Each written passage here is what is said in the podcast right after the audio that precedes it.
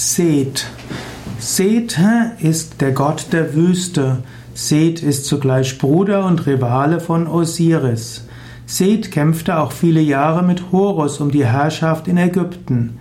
Seth spielt aber auch eine große Rolle auf der täglichen Fahrt der Sonnenbarke. So steht es zum Beispiel geschrieben auf der Seite die-götter.de. Seth ist aber ein ägyptischer Gott, der verschiedene Aspekte hat. Seth wird insbesondere genannt als eine ambivalente altägyptische Gottheit.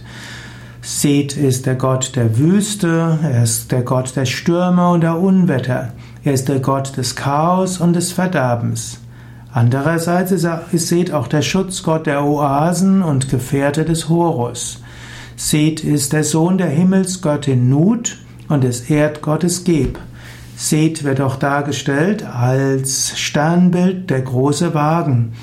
Seth gilt auch als der Gott des Südens, woher auch die heißen Winde kommen.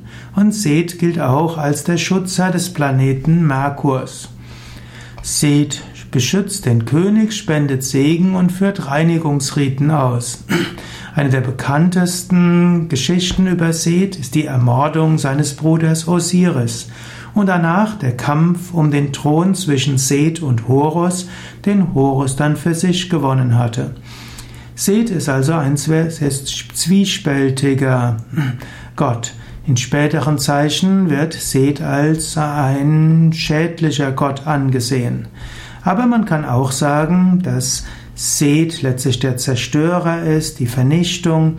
Seth ist derjenige, der alle der auch hilft, das Negative zu beseitigen. Er rüttelt alles durcheinander. Seth steht dafür, dass nicht immer alles nur schön ist, dass wir wachsen, auch durch Schwierigkeiten und durch Unruhe. Das Interessante ist auch, dass in der Zeit, in der Frühzeit es keine Dualität gab zwischen Gut und Böse. Verschiedene Götter, wie zum Beispiel Seth, hatten gute wie auch weniger guten Aspekte. Und auch in den germanischen Göttern, den römischen Göttern und den alten indischen Göttern findet man. Dass etwas nur gut und nur schlecht ist, ist letztlich eine Erfindung in Zoroastrismus, wo das ewig Gute kämpft mit dem ewig Bösen. Oder auch nachher Manichäismus und der nachher in den ersten Jahrhunderten nach Christus eben auch in die christliche Religion Eingang gefunden hat, wo es dann Gut und Schlecht gibt und wo es den Teufel gibt und Gott. Aber die Welt ist nicht so einfach, sie kann nicht in Schwarz und Weiß eingeteilt werden. Das scheinbar Gute schafft auch Schlimmes und das scheinbar Schlimme schafft auch Gutes. Und wenn man sagt, dass hinter allem die eine göttliche Wirklichkeit steht, dann kann es nicht ein Böses geben, was aus der göttlichen Wirklichkeit herauskommt. Und so ist dieser sind die Mythen in Ägypten, in Indien, in Rom und in vielen anderen Regionen der Welt von großer Weisheit geprägt indem sie vielen Göttern und Göttinnen als Ausdrücke des Göttlichen an sich verschiedenste Attribute verleihen. Und so ist auch im inneren Kampf, äh, immer, den man hat, Gutes wie auch weniger Gutes. Und letztlich ist alles göttlich.